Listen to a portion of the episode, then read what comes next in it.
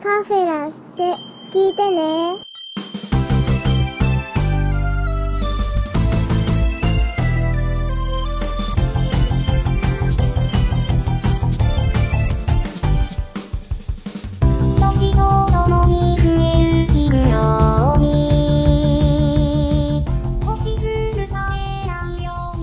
来てくれるものですね。どうもこんばんは。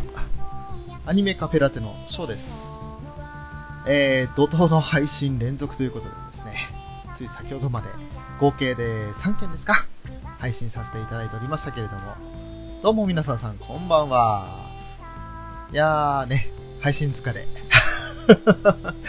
まあ、あの、今回はウラキングダムってこともあってね、そんなにいつも以上にその、聞き直したとかはしてないんですけど、ウラキングダムはね、あのあえてカットするところないので、あのまんま、もう本当にツイキャスに乗っけたまんまで、まあ、多少無音のところカットするぐらいなんですけど、まあ、それでも3本使って、今8時ですから、4時間ぐらいかかってるのかな？お時間いただいただいたですね、お時間使ってですね、えー、やりましたけれどもね。あ、どうも、和島さん、おばんです。えー、和島さん、アニメカフェラテ出演おめでとうございました。今日先ほど配信いたしました、ウラキングにて、和島さん、アニメカフェラテデビューです。で、初の女性ゲストです。どうもありがとうございました。いや、本当にね、聞いてて、和島さん、入っちねえよっていう風に言ってる自分がね、もう、ああ、やっちまってるなと思いましたけど、本当にその説はどうもありがとうございました。あ、今聞いてるところです。ありがとうございます。本当に声入ってるーってなってますと。そうなんです。もうあの、出るからには、やるからにはね、もう出てもらう。ね。はい。本当にあの、ありがとうございました。ね、星に謝罪を。ね。あの、まあ、七夕ということもありまして、星に願いをみたいなことあるじゃないですか。でもね、あの、本来その裏キングをやった目的というのは、その前の回で、えー私が録音を失敗いたしまして、それをですね、あの、裏キングさんがもう見かねて、おい、こら、ショート。てめえなんでちゃんと録音してねえんだと。いうことでですね、あの、謝罪の意味を込めて開国したわけですよ。でもその開国したものをね、あの、一体どういうタイトルにしようかなと考えたときに、星に願いを、おし、星に謝罪をにしようということでですね、はい。で、謝罪なんかあの、冒頭数分なんですよ。あと全部ただただ笑ってるっていうね。はい。前半30分ぐらいまでは、とめきちさんだけゲストにいて、で、その後私乱入して、で、えー、浅沼さん、そして、あ、違う、その前に、えっ、と、鹿島さんで、あ浅沼さんか、って感じですね。はい。そういった形で。鹿島さん、実は初ポッドキャストであります。あー、おめでとうございます。ポッドキャストデビューです。アニメカフェのみならずですね。え ーまあ、そんなね、ウラキングダム、なんだかんだで結局3時間ぐらいあったんですよ。んで、えっ、と、なるべく削りたくないなと思ったんですけど、なんとか無音のところ切っていくと調整できて、1時間17分と1時間16分の合計で2時間約半ですか？の、えー長さになりましたけれども、なんか知らないんですけど、あの、モノラル音声になっていて、いつもよりデータ容量食うってね。なんでだよって言いながら、いつもだったら1時間24分ぐらい BGM つけても入るんですよ。25GB 以内、えギガバイトじゃない、25MB 以内で入るんですよ。でも今回入んなくてね、いつもの調子で1時間24分でボリューム1作ったら、26メガバイトぐらいになって、は、なんでオーバーしてんの？って、それからの微調整に時間かかるんですよね、今度ね。ねパート1のところ、10分ぐらい切ったら、2, 2メガバイト減るかななんて言って10分切るじゃないですか。で、パート2の方にくっつけるじゃないですか。で、またパート1をあの抽出し直して、で、今度あの、MP3 じゃねえや、WAV、Web か、の WAV の拡張子の状態から iTunes に乗っけて、AAC 変換って、レコーダリングとかっていうやつをするんですけど、で、それをやって、また今度デスクトップに戻してっていう作業をやるんですけど、デスクトップに戻した時に初めてその容量がわかるんですよね。そうすると、20そこに5.2メガバイトとかって載ってるんですよ。0.2多いじゃんって言って、またそこから2分削る作業ですよ。てめえこの野郎と思いながら。この裏キングこの野郎と思いながら。ねえ、そんな感じで、あ、やばい裏キングこの野郎って言った瞬間から何か入力してる様子が見受けられる。やばいよ、やばいよ、誰か来るよ、これ。え、まあ、そういうことでですね、結局その、あ、昨夜お疲れ様でした。どうもありがとうございました。ウラキングさん。とめきさんもお晩です。ねえ。あ、かしこさん、翔さんの仕事の速さを目の当たりにしました。きちんとしたゲスト参加またおいおいということで、ぜひぜひお待ちしております。もうその時にはね、あの、アニメというふうに一応、それを中心にとは考えてますけれど、まああの、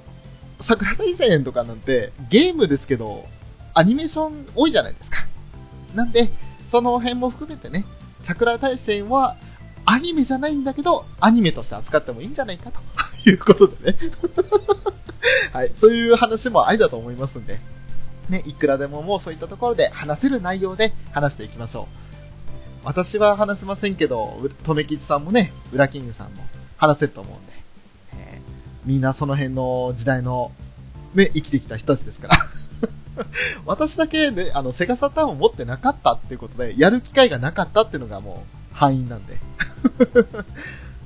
とめきさん、んじゃあ、ナノハシンフォギアをということで、あー、その辺ね、見なきゃね、俺もね。あ、マトダディさん、配信お疲れ様ですということで、こんばんは、ありがとうございます。ね、ちょっと前までね、あのー、ウラキングダムの愚痴を言ってました。ねえ。まあ、その辺ね、あの、ナノハとかシンフォギア、がっつり得意分野ですということで、ぜひね、その辺、あの、私はちょっとね、あの、わからないんで勉強し直すところも必要ですけれど、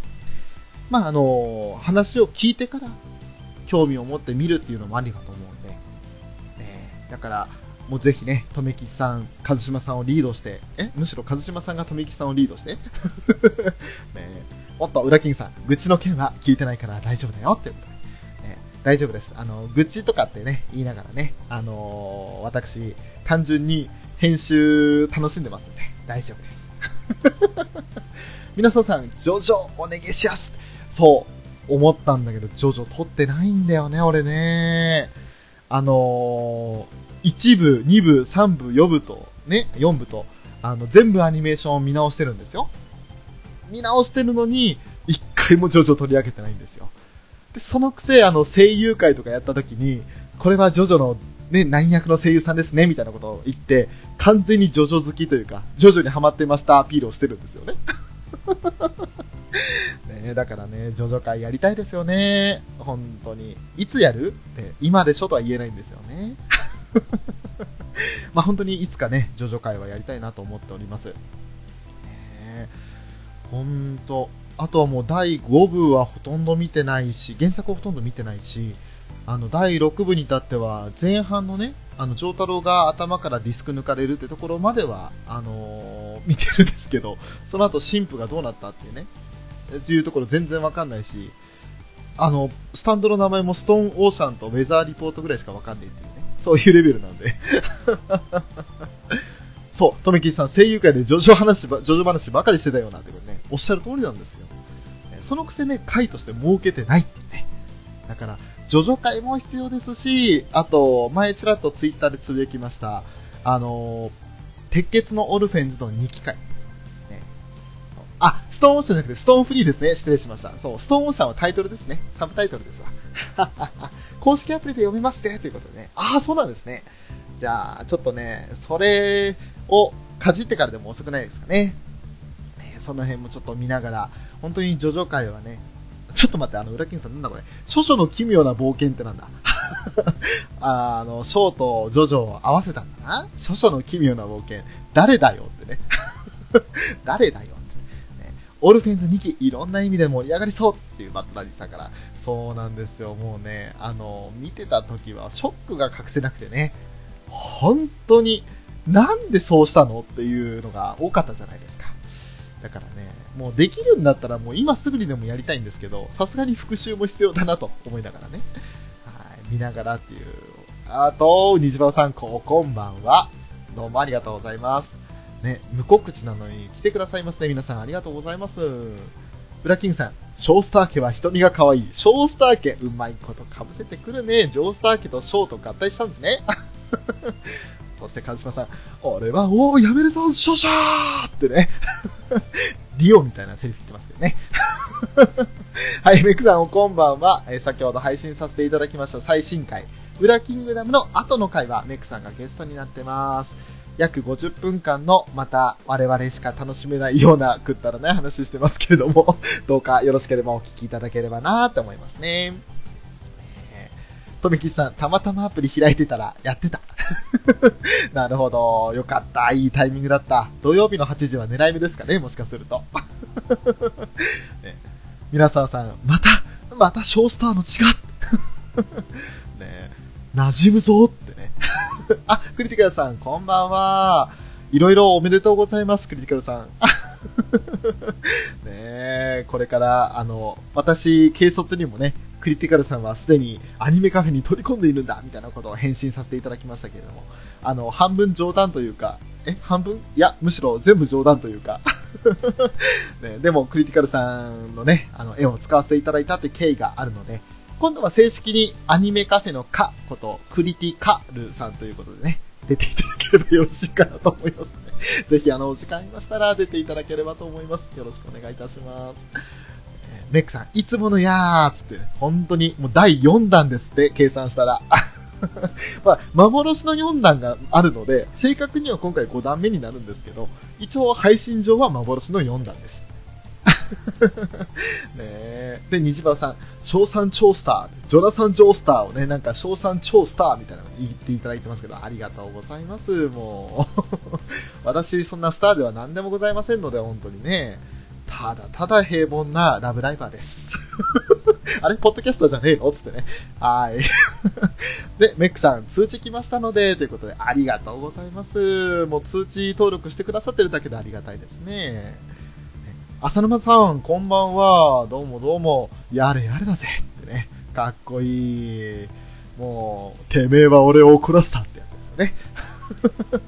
はい。あのね、あのー最新回の方では、浅沼劇場よろしく、劇集っていうのを使わせていただいておりますので、どうぞよろしくお願いいたします。ねそして、クリティカさん、ただ平凡なラブライバーってかっけえっ、ありがとうございます。ね、あのーもう普通にこういうことをさらっと言えるぐらいの、ね、落ちぶれっぷりっすよ。ねあ、140回。あ、もうそんなになるのか。そっか。そうですよね。それだけ配信してるんですね、私ね。いやいやいやいや、すごいね、ちょっと。よくやってます。皆様のおかげですわ、本当に。皆様のおかげだし、あと、俺の熱量がよく続いたなというところも正直あるんですけど、まあまあね、すごいですね。よくやってます。本当にありがとうございます。ねメイクさん、ヨレヨレだぜやれやれだぜが、ヨレヨレだぜなんてね。で、裏キングさん、翔さん今日も可愛いな、可愛いなって。ね、下半期はこれでいじり倒してやってねって。ね、余計なこと言うんじゃねえっつのって。いや、でも本当にあの、裏キングダムの、あの、後半の方ですか。141回の方を編集してましたけど、あの、ツイキャスの時間の都合で、ぶっつり切れるんですよ、途中。そしたら、あの、俺のセリフなんですよね、最後ね。あの、そうなったら俺、裏キングさん捨てますっていうね、断言した瞬間にプチッと音切れるんですよ。だからもう聞いてる人びっくりするんじゃないかなっていう終わり方してるんですけど、その後何事もなかったかのように裏キングさんツイキャス再開されてるんで、まあ、ぜひそのまま聞いていただければなと思いますね。和島さん、つぶらな人、ギュンギュン あの、つぶらな瞳って言うけど、裏キングさんね、大して変わんないぐらいね、もう綺麗な瞳されてますから、本当に。ね。アニメカフェラテの二人は綺麗な瞳をしてるらしいですよ。お互いにこうね、言い合って、どうでもいいことになってますからね。はい。とめきさん、翔さん尊いってね。本当にもう、ありがとうございます。どうもありがとうございます。これまたね、全然真似してないねっていうね。怒られるやつだよね。ねメックさんは切れない呪いっていうね。そして浅沼さんも、さすが可愛い翔さん、そこに痺れる、憧れるってね。いやいやいや、もうジョジョネタ引っ張ってくださって、もう皆さんありがとうございます。メックさん、つぶらやプロの瞳ではないですよ。そんなあの、先見の明とか、皆様に受け入れられる特撮ものを作れるような目は持ってませんので、私。ね、子供に大人気なウルトラマン的なものはね、一切もう考えたことも想像だにしたこともなかったんでね。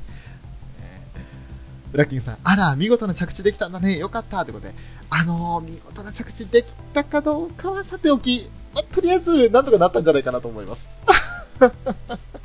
ね、とりあえず聞いていただければ、あの、無理やりやってるなって感じは思うので、で、その後急にね、あの、それまでいた浅沼さん、和島さん、私が抜けてですよ。で、富吉さんはすぐにまたね、再乱入するんですけど、その後来てくださるのがメックさんということでね。で、その後、私あの、一応参加しないで聞いてますねって言いながら、開始10分ぐらいで寝落ちしてました。だからその後の話はね、今回初めて聞いたっていうね、状態なんですけど。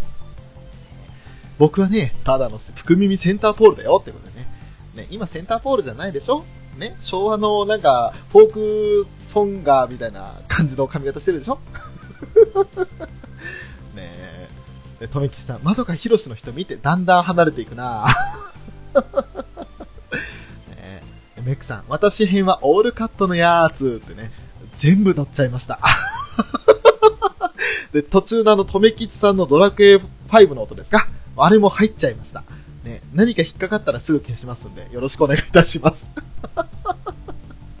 ね、浦さんを中心にウエスト、イーストに分かれてましたからね。あ、そっか。そうですよね。そうなるのか。なるほどな 申し訳って、とめきさん。とめきさんね、あの、ポッドキャストになるよって、あらかじめ聞いてたはずなのにゲームやり始めるからね、さすがだなと思いましたよ。自由ですよ。ね、俺は自由だーって人ですよ。まあでもおかげでね、そのフリーダムな、ポッドキャストじゃない、ツイキャスになっていたと思うんですけど。ねいやいやいやいや、東なのにウエスト担当ですってね。トメさんはやんちゃ。あとあの、まあ、浅沼さんのね、浅沼劇場の方の最新回も今日聞かせていただきました。ね、あのまあ、あらかじめお話は聞いてましたけれども、ああいう形で出すことで、皆さん、なんで浅沼劇場急に終わったのかなっていうふうに疑問に思ってた方もいらっしゃると思うんで、あれはすごくいい最終回だったかなと思いますね。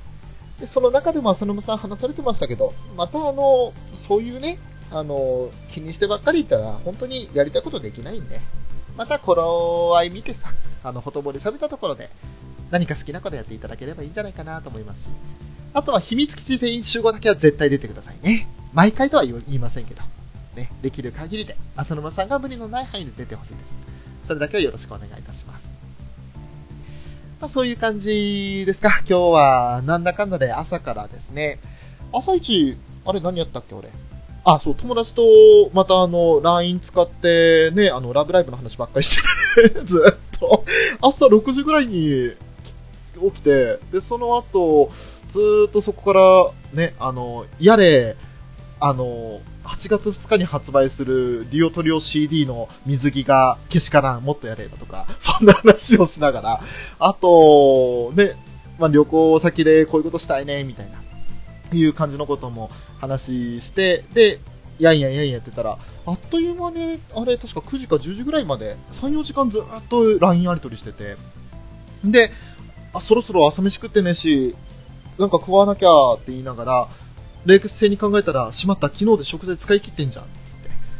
て。で、それで結局10時になっても何も食わず、11時ぐらいになってから、ちょっと動き出したんですよね。ねえ。ね何？浅沼さん、優しすぎて辛い？そして可愛すぎて辛いって？いやいやいやいやいや、もう何を言ってんですか。ね、クリティカさん、嘘だろ？翔さんがいいこと言うなんてどういうことだよ？どういうことだよ？俺だってたまにはいいこと言うんだよ。皆さんさ、水着？あ、察しってね。そう、あのいろいろね、あったんですよ。後で今、ゆっくり話しますけども。メックさん、3、4時間の LINE のやりとりって女子かそう。ただ媒体が LINE に変わっただけで、このやりとり、Twitter のダイレクトメッセージで、ウラキングさんとたくさんやってました。ね、ウラキング、そんなウラキングさんは、やべ今年まだ水着買ってねえや、そんな、ウラキングさん、海行くからですか？海行っちゃうんですか？誰と行くんだい？ね、もう、全くもう。ということで、えー、かずしまさん、翔さん尊いですわーって、もうね、その値で引っ張るのやめてー。やめてー。ね、浦さん、水着というより、ふんどしなイメージってね。そしてクリティカルさんは上下を揃えてねってね。上下ってなんだ、上下って。海パンだけじゃねえのかよ。上下の上ってなんだよ。ねえ、翔さんの水着姿尊いってね。いやー、あのね、10年ぐらいを前を最後に俺、海水浴行ってないですね。で、あと、プールとかも行ってない。21の夏が最後かな。当時、あのホームセンターで働いてたんですけど、そのホームセンターの、まあ、仲間と一緒に、というか、男子俺一人でしたんですけど、みんなと女の子で、ずっと、それで俺運転手になって、で、海行って、昼ぐらいからずっと夕方夜まで、で、夜はあの、浜辺で焼肉しながら花火やったりとかして、ね、すっげえリア充してましたね、10年前。懐かしい思い出だよ、本当に。あの頃、20歳21の頃がね、一番リア充でしたね。最高にリア充でした。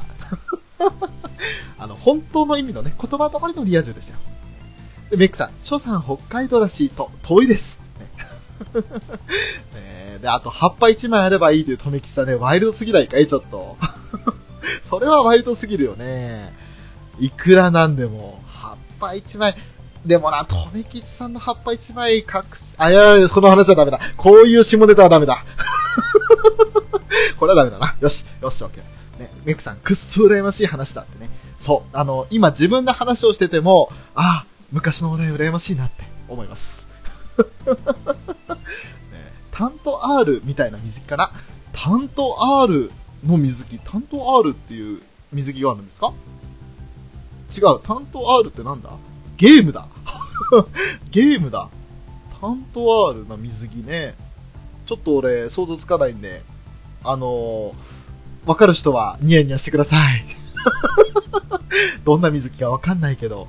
とりあえずあの、とめきちさんじゃねえや、ウラキングさんが上下をね、あの、着るっていうことになると、まあ、かなりこう、表面積の短い、あ、そっちそっちしましまの囚人服みたいな水着ですね、担当ある。そういうこと。あー、それはね、それはウラキングさん似合うわ。すっごい似合う。もう想像しただけでもウラキングさんにバッチリ似合いますね。ねえ。虹場さん、女の子と泳ぎになんか行ったことないやってね。いやー、俺もね、それっきりですよ。一回きり。あとはもう行ってないですね。ねえ。その時まだね、今みたいに、あの、体大きくなかったんですよ。結構、あの、なんですか？人生生きてきた中で、俺が多分一番かっこよかった時期です。それはもちろんあの、髪型的にもスタイル的にもそうですけど、多分俺が一番輝いていた時期が、20歳、21ぐらいの時なんで、垢抜けた19の予備校の夏が垢抜けたタイミングで、その後20歳、21は多分全盛期なんですよね、俺の。スタイル良かったですよ。なかなかに。今は見る影もありませんけどね。はっはっはっは。ああ、自虐だ、また結局。浅沼さん、泳げないです。あらー、そっか。俺もね、あんまり泳げるってほどじゃないですけど、でもまあ、なんかこう、水辺でキャッキャってほどでもなく、30ーターいかないか、20メーターぐらいの距離までちょっと奥まで行って、で、泳いで帰ってくるみたいなぐらいだったんで、だからそんなにあの、深いところまで沖の方まで出たりとかは一切してませんけども。ね泳げない、浮き輪とセットで移動してますっていう皆沢さんね、いいじゃないですか。皆沢さん、浮き輪とセットはもうまるでルビーじゃないですか。ねういういうですよ。いやもう、西番さん、そんな時期があるだけ尊いってことでね。いやー本当にね、昔の俺は良かったですね。あの頃の俺に戻りたい。とも思わないけど、あ、でも、そうだなスタイルと、体力と、だけは戻りたいかな。ね。今のこの楽しさも、これはこれで楽しいので、今のこの楽しみを分かりながら、昔にちょっと戻って体力回復したいっていうのはありますね。浅野さん、息継ぎのメカニズムが意味不って。あー、なるほど。そっか、あの、クロールとかしてても、タイミングであの、カッとこう横に首ふ上げた時に、そのタイミングで息を吸うっていう、そのメカニズムが意味不。なるほどなあでも俺、小学校の頃泳げなかった時期、ビート板使ってやっとって時もありましたけど、その頃は確かに同じ意識持ってましたね。で、それでね、最初泳げなくって、で、あのーなんで泳げるようになったんだっけな当時、好きだった女の子のケツをかけて泳げるようになりたいと思ったんだっけな。忘れたな。くっそくだらねえこと言ってんな、俺。えー、鹿島さん、今も輝いてますよ。尊いということで。ね、あのー、なんでしょう。裏キングさんとはまた別にね、あの、頭的な意味で輝いてるかもしれないですね。輝くかもしれないですね。やばいですね。ねああ、世界で一番暑い夏歌いましょうということで、クリティカルさんから、ね、まさくんさんだって間違った、裏キングさんに 来てますね。えー、ああ、鼻からいっぱい入るのかってね。クリティカルさん、翔さんって光るの？って。光る可能性はあります。可能性はあります。あの、親父がね、パゲーだったので、多分、あの、家系的にはそうなる可能性が高いです。というか、今もだいぶ来てるんじゃないかな。はい。そういう感じですよ。あの、典型的な日本人の冴えねえ男ですよ。私は。発光ダイオードですよ。発光ダイオードをどこに仕込んでるんだい？私はどこにダイオード仕込んでるんだい？そういうね、この回配信できんのかな？一応録音はしてるんですけどね。まあ、だいぶね、私の身の上話だとか、あとは何ですか？ね、現在の事情なんての話しちゃってますけど、ほとんどカットカットキットカットになるんじゃないかなという気もしますね。はい。出せるとこだけ出す。それが俺のやり方だ。ってね。えー、裏キングさん、まばゆいよー、翔さんまばゆいよーってね。日馬さんも自分のデコも太陽光発電してます。発電してるならいいじゃないですかもう発電すらしませんよ、私。発電したいなエネルギー作りてえなねえ、もうエネルギーの神秘って書いてますけど、クリティカさん。そして、ねもうまさにニジパオさんエコロジーじゃないですか。ねえ、本当にウラキングさんのおっしゃる通りですよ。まあ、そんな感じで話してたら、あっという間に27分になりましたので、もう間もなくですね、えー、一回切ることになりますけれども、ね、切って、まあ、お茶がここにないわ、空っぽだわ。ね、お茶と組んできてから、また再開ですね。皆さん、リゼロから始める発電生活。それはなかなか、あのあれですね、なんだったっけ、0円生活の黄金伝説みたいなやつですね。ね、浅野さん、発展途上国の期待の師匠さん、尊いね。でも、尊いっていう言葉は本当に流行らせようとみんな必死ですね。ねなんもう尊くなんかありませんって、私。そんなもん。いやいや、ありがとうございます。で、まあ、今日はね、本当はどんな話しようかなっていうのは、一応考えてはいたんですけど、そんな、あの、もともと考えてたメッセージをね、言う必要もないぐらい、もう盛り上がってますけど、一応今のところ見た夏アニメの話もしようかなっていう、それぞれ1話をね、見た作品がいくつかあるので、その話をチラチラとしていこうかなとは思っていたんですよ。皆さんはどうですか？夏アニメ見ましたか、ね、もう、いろいろね、まだまだこれから始まる番組もいくつかはあるんですけれど、今やってる番組の中でも面白い作品がいくつかあったのでね、そんな中で皆さんが見た作品でこれ面白かったよっていうのがあったらね、共有していただきたいなとは思うんですけれど、次の枠ではそんな話をしようかなと思っておりますんで、どうぞ皆さんコメント参加、あるいは一応ね、あの、コラボ枠開けてますんで、コラボで参加していただけると嬉しいなと思います。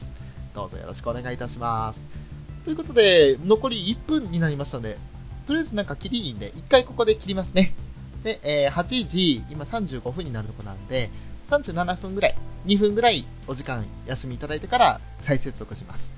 えー、また、あのー、お時間の都合が合う方はぜひご参加いただければなと思います。ここまでありがとうございました。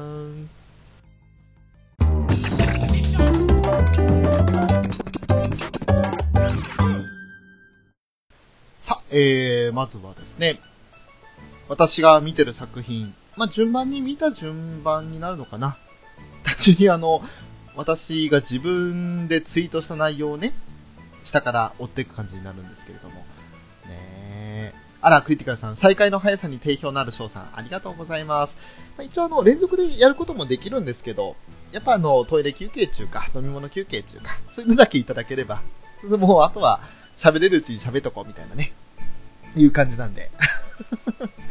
もう、本当に、いや、もうみんな尊い尊いとありがとうございます。浅沼さん引き続きよろしくお願いします。ブラキングさんもよろしくお願いします。さあ、ということで、あ、梶島さんもよろしくお願いします。まあ、早速ではございますけれども、えー、見た作品ですね。これはあのー本当に、昨日、一昨日？という感じ、あとまあ今日の昼も少し見ましたけど、その中で見た順番なので、あの、バッラバラです。で、しかも見てない作品もまだあるので、現時点で見てるものだけで話させていただきますね。まずあの、異世界食堂という作品見ましたけれども、あの、非常に魅力的な料理アニメという感じでしたね。あの、登場キャラクターは、まあ、魔界っていう設定なのかどうかわかんないんですけど、普通の人間が、あのなんか魔界らしきところに、料理屋さん、洋食屋さんを構えていて、で、そこには、あの、その料理を目当てに、いろんな魔獣とか魔界の住人たちが来るんですよ。で、みんな、あの、この料理がうまいだとか、ああだこうだ文句言いながら、自分の飯が一番だみたいなこと言って喧嘩したりもするんですけど、そんな中で、あの、とある女の子が、まあ、なんていうかな、悪魔の血筋というか、恩恵を預かった、まあ、恩恵って言い方変かもしれないですけど、悪魔のその能力が、頭の羊の角みたいなものしかついてないんですよ。で、本当に悪魔らしい能力も全くない、もう角さえなければ普通の人間みたいな女の子なんですけれど、その子が普通に人間界で、ウェイトレスで働いていたんですよね。でも、その角があることがバレると、人間界では蔑まれるということで、いつも帽子かぶってウェイトレスさんやったんですけど、そのウェイトレスやってる途中で帽子取れてしまって、で、角があることがバレちゃったんですよね。そうした瞬間にもう街中にその噂広がっちゃって、もう働き口を失ってしまったというような女の子が、路頭に迷って、本当に貧しい人たちでも暮らせないような廃墟でもうネットまりするみたいな、そんな状況まで追い込まれてしまったんですけど、そんな中、目の前になぜかドアがあって、で、そこのドアをくぐると、そのお店に入ったんですよね。洋食屋さんに。で、いい匂いがするなーって厨房の方行ったら、そのスープが用意されていて、で、それを食べたらすごく甘くて美味しいと。で、あっという間に平らげてしまって、そのままお腹いっぱいになって寝てしまうんですけれど、寝て起きたら、その、料理人というか、そのお店のオーナーさんが朝起きてきて、そこに女の子倒れてるのを、寝てるのを見つけるわけですよ。で、いろいろ事情を聞くうちに、あ、じゃあ、もう働き口ないんだったら、週に1回、うちに来るかと。働き始めたら13時間ぐらい時間拘束することになるから、銀貨10枚でどうだっていう風に交渉すると、そんなにくれるんですか？ぜひやらせてくださいってことで、そこで働き始めるわけですよね。そういったストーリーがまず第1話だったんですけど、ま、あの、非常にですね、優しい世界っていう感じでしたね。本当にあの、前の料理アニメで、甘々と稲妻っていう、あの、親子の料理を通しての交流を描く作品がありましたけれど、あれは本当にね、優しい、なおかつ感動といったもので、非常にこう、涙が流れるような感動作でしたけれど、あれとは違う優しさ。なんかこう、人間というか、その心の触れ合いっていいなって思えるような、料理を介して優しくなれるテレビだなと、アニメだなと思いましたね。料理の描写がすっごい綺麗なんで、本当に例えばあの、お仕事遅くなってね、10時、11時に家帰ってきて、もしくはもっと遅く帰ってきて、でも、このまま寝るまであと2時間3時間あるな、ご飯なんか食べたいなと思っても躊躇するときあるじゃないですか。そういう時には絶対見ないでください。絶対お腹空きますんで。ねまあ、そういう作品かなという印象ですね。ぜひぜひ、あの、これは D アニメでも配信されていたりするので、ぜひね、D アニメとか契約されてる方はゆっくり見ていただければなと思いますし、皆さんさんおっしゃる通り、お米に何が合うか論争は熱くなる。わかるっていうことで。そう、あのー例えば、まあ、カツ、カツレツ定食だったかなあれ。で、あの、白いご飯と合わせてカツを食べるっていう人もいれば、カレーライスこそ、もうその、料理の名前にライスが入ってるぐらいだから、一番ご飯に合う料理なんだっていう風に言うようなやつもいて、そこでもう喧嘩になっちゃうんですよね。だからもうそういったところも含めて、結構あの、登場人物たちも、あの、演じてる方が豪華な人たち多く多いので、渋い声の人が多いので、見てて楽しい番組ですね。えーぜひぜひ興味があったら見ていただければなと思いますね。そして次に見たのが、恋と嘘ですね。これあの、プレビュー会でも私、原作を読んでるんだって話をしましたけれど、あのー原作を知ってる身としては、本当に忠実にアニメができてるなっていう感じでしたね。ネジっていう主人公、ネジマゆかりっていう主人公がいて、で、その主人公も含めて、その恋と嘘の世界観の中では、16歳の誕生日を迎えた瞬間に、日本政府から、あなたはこの人と相性がいいので、この人と結婚してください、付き合ってくださいというふうに通知が出されるという世界観なんですけれど、それすることによって、これまで、まあ今現代、現日本でもね、あの少子化っていうのが問題になってますけど、そういった少子化の対策になりますよといった科学的な赤い糸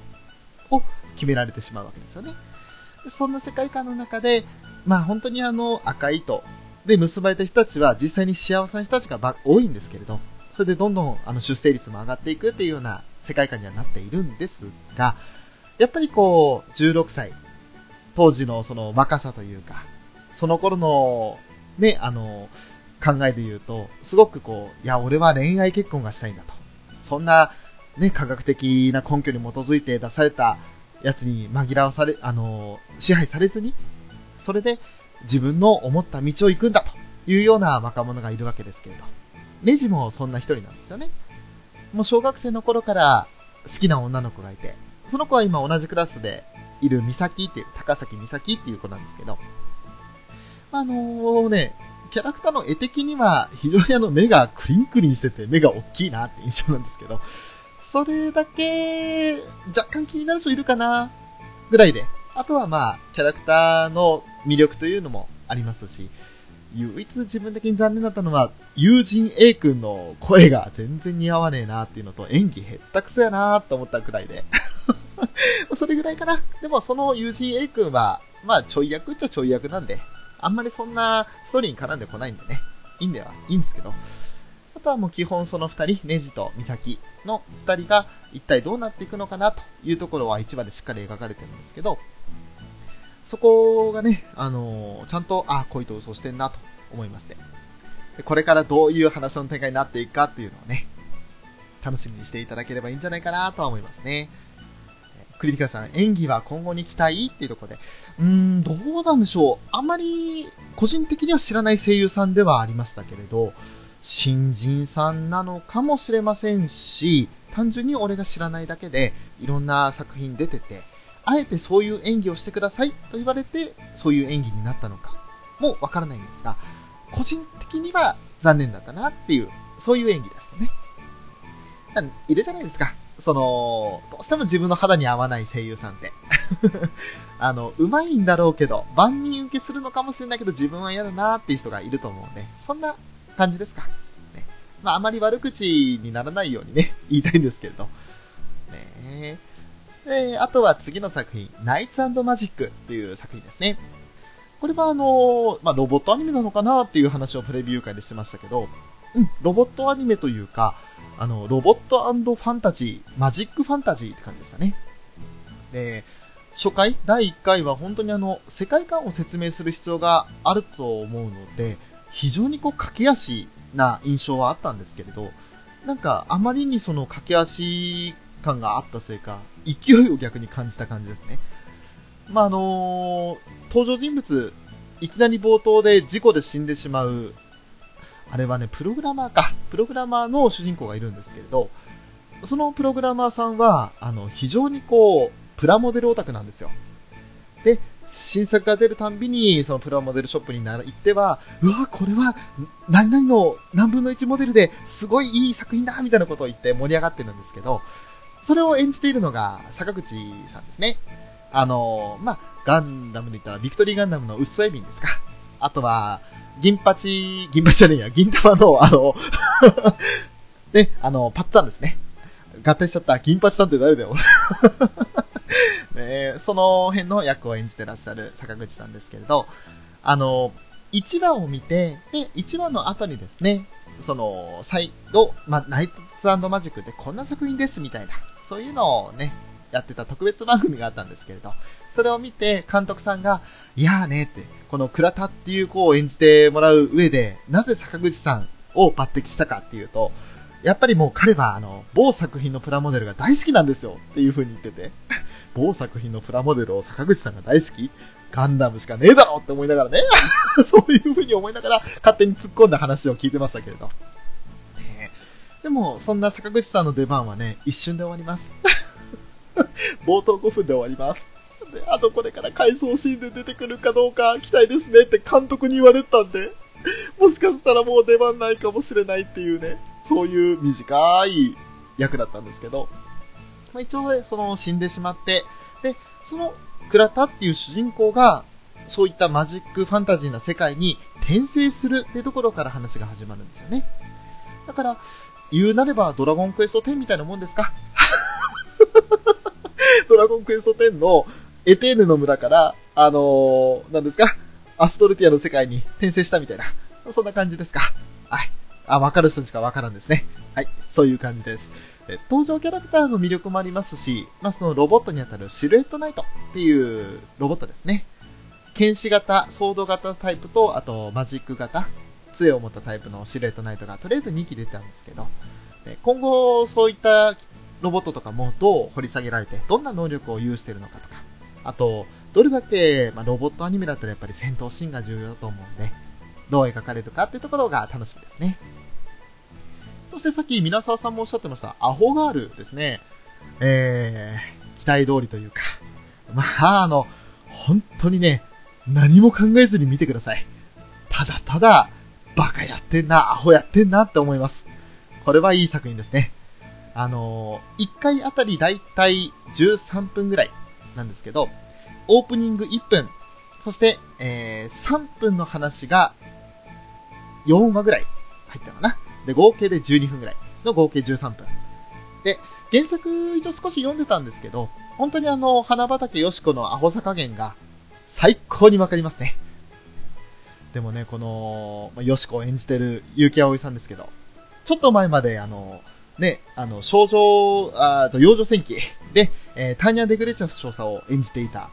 結城さんですが、まあ本当に同じ人とは思えないというね、バカさ加減、アホさ加減ですよ。最高に見てて楽しいですね。こいつ本当にアホやなっていうふうに思って、もう無心で、ただただ、はーって感じで見ちゃってますという感じですね。ねクリティカさん、よしこ そう、あの、よしこって言うとね、どうしても別のよしこが出ちゃうんですけど、だからヨハネヨの方が出ちゃうんですけど、ね、よしこなんですよ。花畑よしこ。ね皆さんさん、中学生の好きなノリです。わかるーそんな感じそんな感じ。大人が見ても楽しめるけど、学生さん好きそう。だからもう本当に何も考えずに見ていられるんで、ぜひぜひね、これも、あの、ちょっとね、社会人の方は疲れた時に、もう本当に普段の仕事とかで疲れた時の疲弊した心を癒すために見てくれればいいかなって思いますね。そして、その他には、妖怪アパートの優雅な日常。これもね、原作というか、小説版の私1巻2巻を持ってまして、そこは読んでいたんですけれど、あの、非常に、ああ、懐かしいなと。稲葉勇士って、こういう感じのキャラクターだったな、というのもあって、ね、まあ、あの、主人公が稲葉っていう子なんですけど、あのー話の流れとしては、不慮の事故でご両親亡くしてしまって、で、親戚の家に引き取られることになったんですけれど、まあ、その、一個上かな？その親戚夫婦の子で、一個上のお姉ちゃんがいるんですが、そのお姉ちゃんとすごく、あの、反り合わなくって。で、あと、まあ、やっぱりこう引き取られたにしても、その、十分な遺産とかもなかったので、ただただ負担をかけさせてしまったんじゃないかっていう負い目もあって、高校生になったら、寮のある学校に行くというふうに、その家から出るよっていうことを言って、無事にその学校にも受かるんですけど、さあこれから入学するぞ、あの、入寮するぞって言った矢先に、その寮が全焼してしまうんですね。ね、その学校に通う上で近くのその不動産屋とかを探してるんですけど、まあ2、3万の予算でもう探せる家なんて全然なくって、ね、ふざけてんのと学生一人で何考えてんのみたいなことであしらわれるんですけど、そんな中、ね、夜公園のベンチでがっかりしていたら、急に影の薄いというか、ほわーっとした光を帯びた少年がボールを転がしてきて、あの不動産屋さんに行くといいよって一言声かけるんですね。そして、で、そんなとこに不動産あったんだと思って、ありがとうって声かけたらその少年はもういなくて、ボールしか転がっていないと。で、んって思いながらもその不動産屋さんに行ったら、2、3万、2万5千円だったかなの家賃であるよと。しかもまかない付きだよと。で、俺がそこの物置に使ってる部屋が一つあるから、そこを使えたらいいよと。いうことで、不動産屋さんの行為に甘えてそこに行くんですけれど、なんとそこが妖怪アパートだったという話ですね。ねで、実際にそこに足を踏み入れたら、ねあの、自分の好きな小説を書いてる作家さんがそこに住んでいたり、で、あとは、あの、女の子、同じ年か、2、3上だったか、大学生なんで、2、3上の大学生の女の子がそこに住んでいたりするんですけれど、で、あの、その女の子に連れられて食堂に行くと、食堂には人間の姿とは思えない謎の姿たちがどんどんどんどんゾロゾロゾロゾロ来るわけですよ。で、彼らはここの住人なんですか？って聞いたら、いや、ここ近所のたまり場になってるからって言って、ここに来るんだよみんなって。で、えーって言いながら。でも料理はすごく美味しくって、え、これこんな料理ついて2万5千円でいいの？みたいなことやったら、そう、あの、ルリコさんの作る料理は天下一品なんだよ。でもそのルリコさんは厨房に姿が見えないんですよね。ぼやーっと手だけ見えるっていう状態なんですよ。で、厨房は明かりがついてないと。で、あんな暗いところで料理できるのか？なんて普通に思いながら。で、で、お風呂に行くよってなったら地下にとんでもない鍾乳洞の中にあるすごい天然のお風呂みたいな。そんなところに行って、そして風呂に使ってたら急になんかでっかい動物がドバーッと出てくると。で、一体何が起きたんだーってやってるうちに気がついたらそこがもうやっぱり妖怪アパートなんだっていう様子ですよね。これから俺こんなとこで生活していけんのかよみたいなことを言いながら終わると。で、決して怖い作品じゃなくて、むしろ妖怪のギャグ漫画っていうテイストですね。だから、怖いもの、妖怪とか苦手なんだよねって人も、全然、妖怪という名を語った、ただの可愛いらしいキャラクターしか出てこないんで、おすすめです。えー、特におすすめなのがですね、あのー、朝起きた時、えー、稲葉が、ゆゆうしくんですね、ゆうしくんが朝起きた時に窓を開けると、目の前に木があるんですけど、その木の枝にね、あの、鳥が、青い鳥が3匹止まってるんですね。そしたら、あ、う、あうよく眠りたかよっていうような感じで喋る鳥がいるんですよ。そういった鳥を演じてるのが、杉田智勝さん、小安武人さん、森川、えっ、ー、と、敏之さんだったっけ？智之さんっていつも読んじゃうんですけど、ね、この3人お三方ということなんで、で、もうね、本当に、もう、この3人の鳥がね、に、可愛さ余って、なんとやらってね、肉さ100倍とはね 言えないんですけど、すごい可愛らしい。でもね、あの、憎めないキャラクターしてますね。おすすめです。あ、ん？意外と今似てましたよって。ありがとうございます。やったぜ。ね、もう二度とできないと思う。ね、まあ、そんな妖怪アパートの、え優雅な日常ですね。これもおすすめな作品ですね。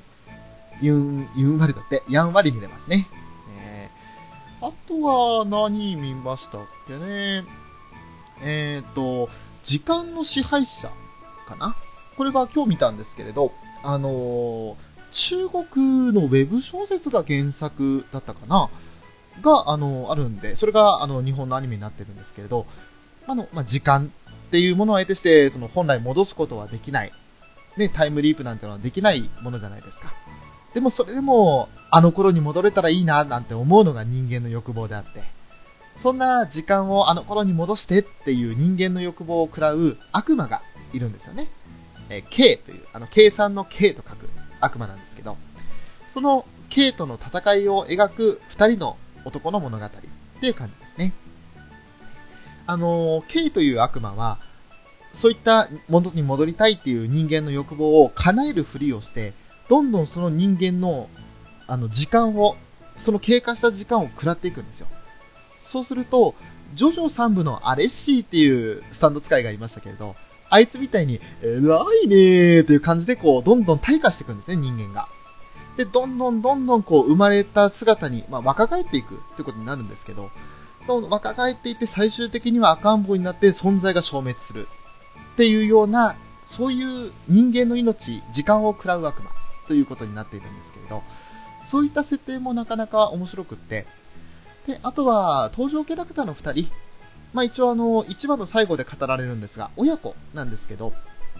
その親子がですね、またあの、お父さんの方がすごい調子いい感じで。で、えー息子の方がですね、結構慎重というか、あまりこう、ごちゃごちゃごちゃごちゃしたくないと。もう本当に俺は、仇が取れればいいんだ、みたいなことを言って、結構、生真面目な感じなんですけどね。えーあ、皆沢さん、瀬戸神とジャッジメントのスタンド、仮面を合わせた感じかな。あー、なるほど。そうですね。うんうん。確かに。そういった能力、あの、まだ詳しくはね、あの、私も見切れていないんであれですけれども。えー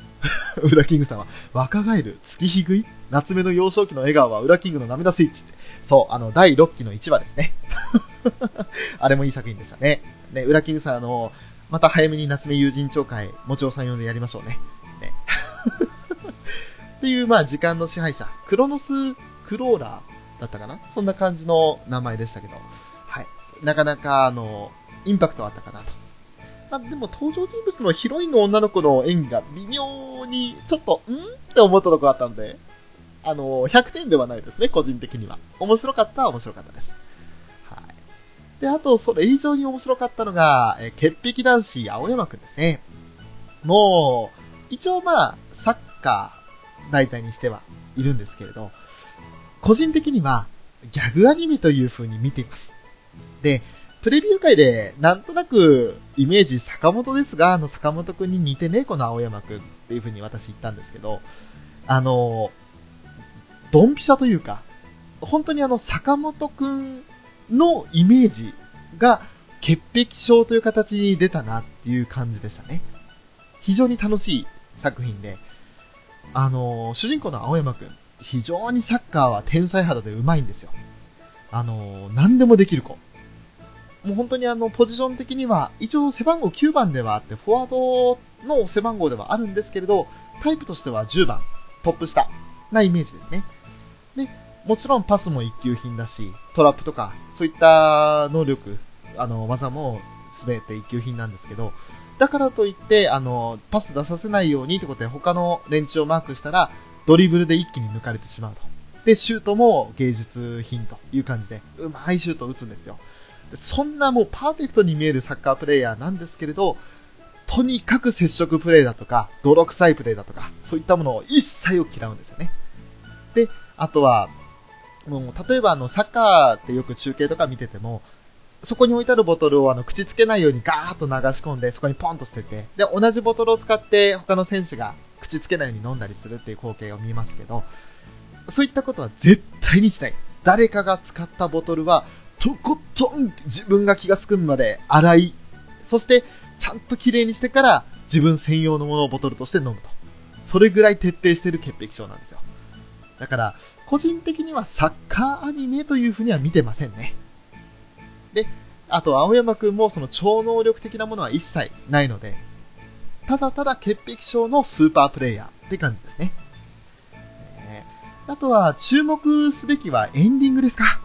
エンディングがね、あの、急に絵のタッチ変わりまして、巨人の星的な感じになります。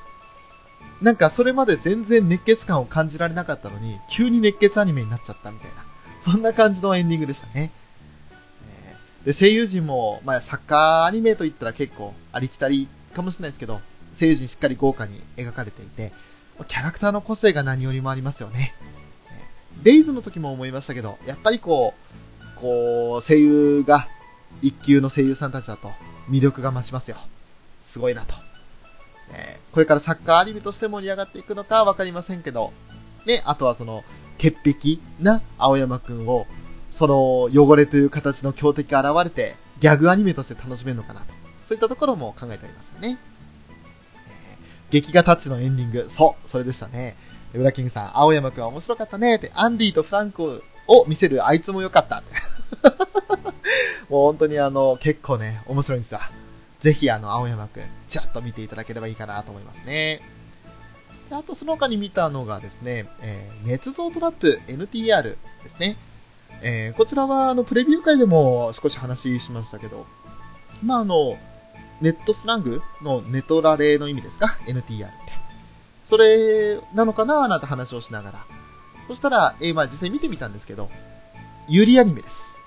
で、この手の作品というか、ちょっと前にあの、クズの本会っていうアニメやってたんですけど、ノイタミナ枠で。でそれをね、見れていた人だったら問題なく見れると思います。からあの、クズの本会って結構ディープじゃなかった、ディープだったじゃないですか。で、ディープな作品に対して、そこからあの、なんだろう、女子特有のって言ったら、俺そんなにね、よくわかんないですけど、妬みそねみというか、その辺がなくなって、結構ライトな感じになった。なんか、今のところは、綺麗なユリですね。そういう感じのイメージです。放送時間が15分と、まあ、他に比べたら10分くらい短いというのもあったんですけど、内容はね、結構あの、濃いですね。まあ、こういった話を好きな人にとってはいいんでしょうけど、苦手としてる人にはお勧めできないなっていう作品ではありました。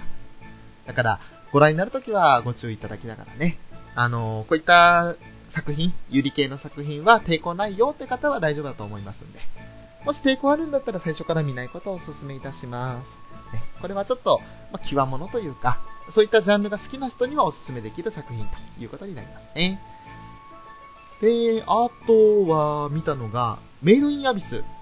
メイドインアビス、まあ、あの、なかなか面白い作品でして、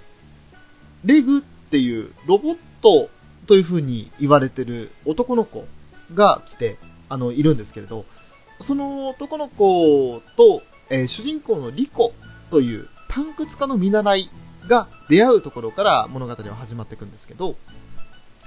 まああのね、本当に世界観というか、なんか、ファンタジーなんですよね。壮大な、なんて言ったらいいのかな。結構、モンスターハンターのととはちょっと違うと思うんですけど、なんかこう、すっげえ大穴が開いてるんですよ。街のど真ん中、まあ、島のど真ん中って言ったらいいのかな。で、本当にあの深さが底知れない、ずっと先まで続いてるような、どでかい穴なんですけど、そこに、あの、いろんな財宝だとか、謎のね、あの、今までどんな文明がそこにあったんだろうというようなものが置かれていたりするので、そういったその探検家ならぬ探掘家と呼ばれる者たちが、その場に魅了されて、その穴の付近に街を形成しましたよっていうところから物語がね、あの、進められていくんですけれど、主人公の女の子、リコという女の子ですね。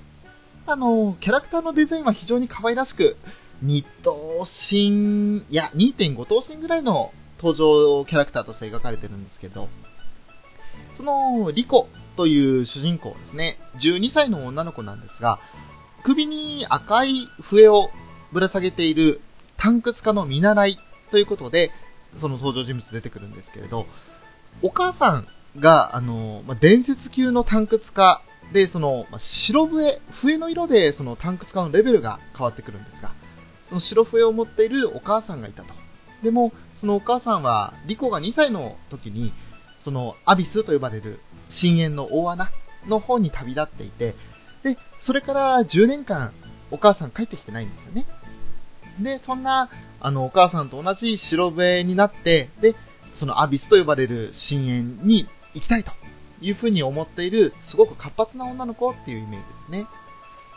だから、あの、見ててね、痛々しいとかって考えることはないんですけれど、なんせその、住んでる場所が孤児院になっていて、で、あの、孤児院の中で、そのまあ、家賃ってわけじゃないんですけれど、そういったそのアビスに行って、そこで、まあ、金銀財宝みたいな、その異物と呼ばれるアイテムがあるんですけど、それを持ち帰って、それを収めない。自分のものにしてしまうといった問題児なんですよね。で、それを収めることで、まあ、一応個人にいていいよっていう風になるわけなんですけれど、まあ、あの、勝手にそれを懐に入れてしまうと。自分の懐に入れてしまうので、まあ、問題児として怒られたりするわけですよ。で、まあ、あの一応ですね、そんなお母さんを、に会うために、もう自分はもっと奥に行きたいんだと、こんなところで留まってられないんだというふうに思いながらもやるんですけど、そんな中、あの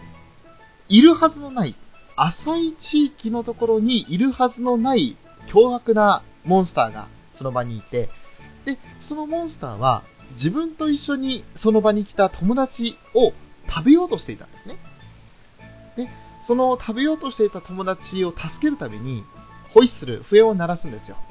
その笛に気づいたそのモンスターが、そのリコの方に来て、で、リコは一生懸命逃げるんですけど、ギリギリのところでもう、本当にあの、崖というか、転落して真っ逆さまに下まで落ちていきそうなところで追い詰められてしまって、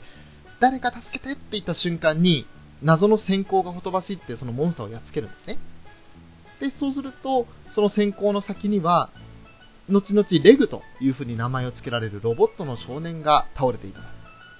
で、もちろん自分のどういう存在なのかということも分かっておらず、自身がそのロボットだっていうことすらも覚えてないと。いうような不思議な女あ男の子なんですけど、で、あのーまあ、そんな男の子と共に、この街はこういう街なんだよっていうことを説明するために山に登って、で、これが私たちの街だよっていうふうに言うんですけれど、そんなところで、まあ、一応始まりはするんですが、まあね、あのー非常に見た目は可愛らしいキャラクターなんですけど、その主人公たちが置かれた境遇、孤児院という、そういった場所だとか、であと問題児だからってことで、当てがわれた部屋が普通の部屋じゃないんですよ。拷問部屋を、お前がここで、ね、寝泊まりしろみたいな感じで当てがわれていて、なんだろう、この扱いはって思いながら見てはいたんですけど、でも、そんな中で反面、未知の領域へのロマンだとか、そういったものもある、なんかいろんな要素が混じってる不思議な世界観って感じがしますよね。だからこれもね、あの、特にそんな深刻になって見ることはないかなっていう作品ですけれど、好きな人は好きなのかなっていう、そんな感じですかね。えー、あー、クリティカルさん、ナルトの最初みたいなのかなあー、なるほど。ナルトも最初そんな感じでしたね。イルカ先生っていう、あの、助け舟はありましたけれど、ねえ結構、毛嫌いされてたというか。でもね、リコの場合は、あの、ナルトみたいに友達がいなかったわけではないんですよ。非常にこう仲良くしてくれる友達、協力してくれる友達はみいて、ただ、その、個人からは問題児扱いされてるといったような感じですかね。だからちょっと不思議な境遇というか、なんでそんな疎まれてるんだろうなっていうのは、後々語られるのかなーってところですね。まあ一応、今のところその辺なんですよ。で、まあ周りで結構ね、流行っているような、あの、シンフォギア、アクシスとか、その辺はまだ見ていませんし、というかシンフォギアシリーズをまだ見てないので、アクシズ見る前に、その前の3作ぐらいですか見なきゃいけないんじゃないのかなとも思いつつ、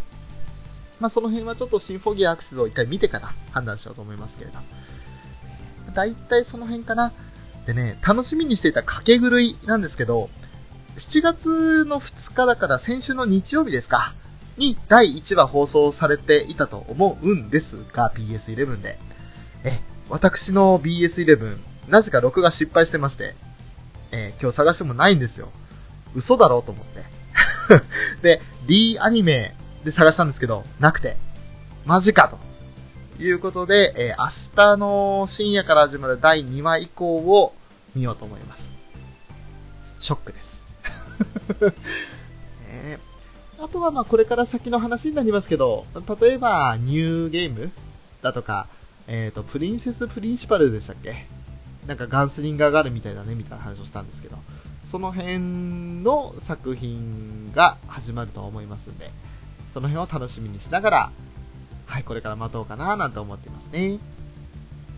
まあ、そんな感じですか。一応30